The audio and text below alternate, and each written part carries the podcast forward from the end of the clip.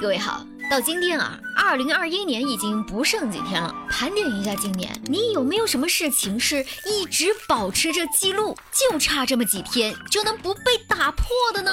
小美有哦，我告诉你哦，就差这么最后几天，我就能保持全年每晚都在十二点以后睡觉了。你别笑，保持这个记录的可不止我一个，你们中肯定也有。不过告诉你啊，十二月有个大事件。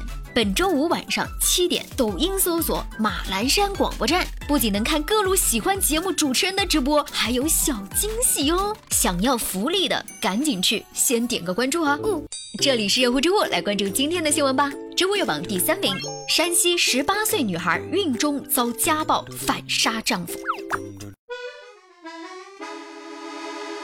这个事儿吧，其实是很多年以前的，不过最近才宣判。山西姑娘小青十五岁的时候就嫁人了，原本以为呢会遇到一个好丈夫，但是在她怀孕期间，这个丈夫却对她经常家暴，导致她流产。原本以为这孩子没了，她丈夫会有悔过之心，以后会好好待她，但哪知道事与愿违，换来的却是她丈夫的变本加厉，不仅对这姑娘采用烟头烫、皮带抽、钳子夹，甚至在她的家人面前也毫无收敛。简直就是丧心病狂，禽兽不如。不过这姑娘呢，也是年少不知事，不知道该怎么处理。她不仅不能逃跑，更加不敢报警，因为她那个丈夫以她一家三口的性命威胁，所以她一直忍气吞声。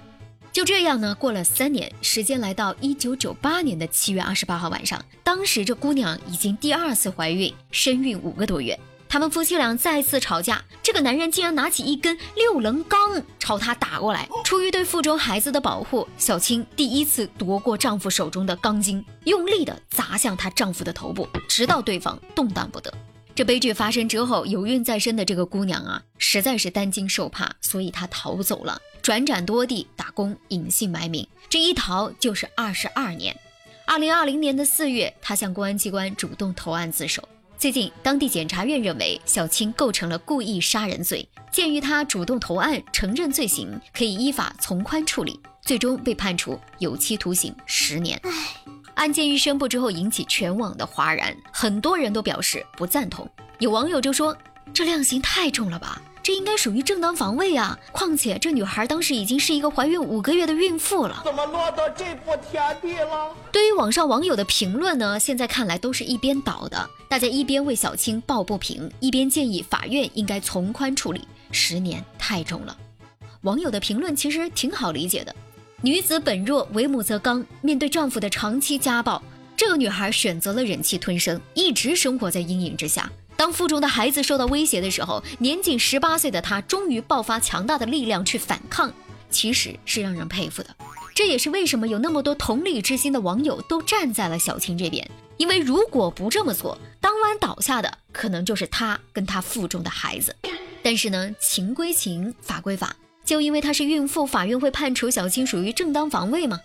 根据刑法第十二条明确规定，正当防卫不能超过必要的限度，造成不必要的损失，否则需要承担刑事责任。从现在已知的报道中，我们不知道当时这小青是到底一棍子把她丈夫打死了，还是先打晕再打死。但是无论从哪一方面来看，法官都认为这姑娘的行为确实超过了正当的防卫限度。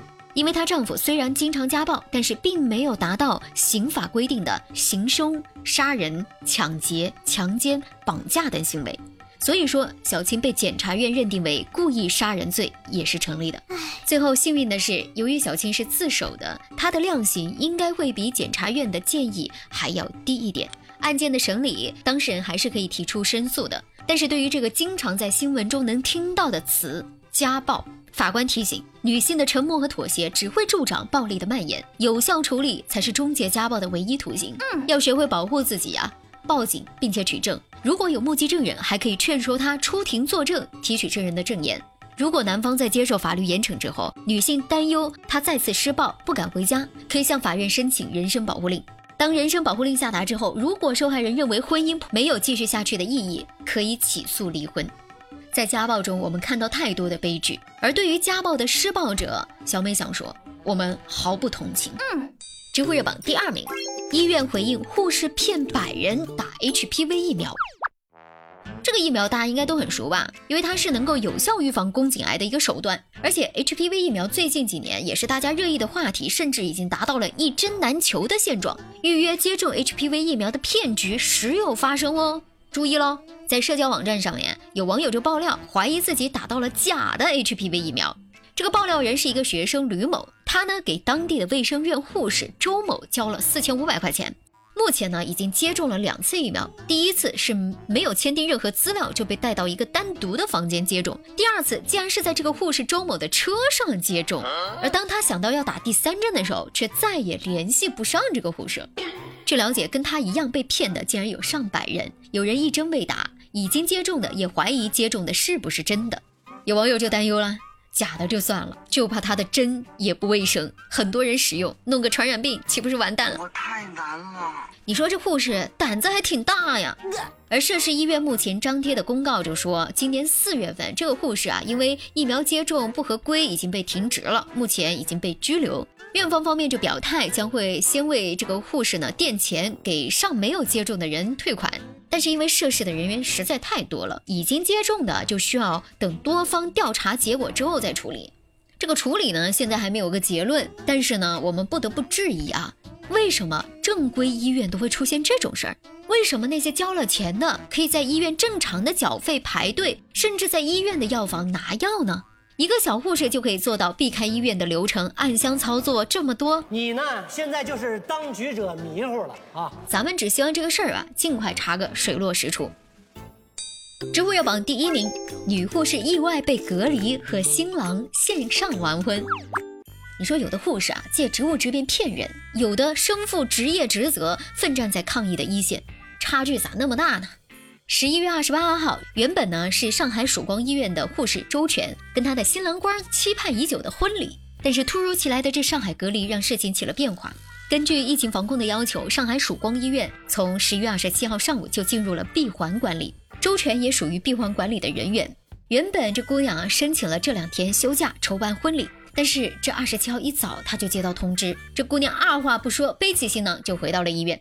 他说：“作为医务工作者，按照防疫要求完成闭环管理是自己必须履行的义务。”这个以大局为重的姑娘，万万没想到，医院的众多同事为她筹办了一场别样的云婚礼。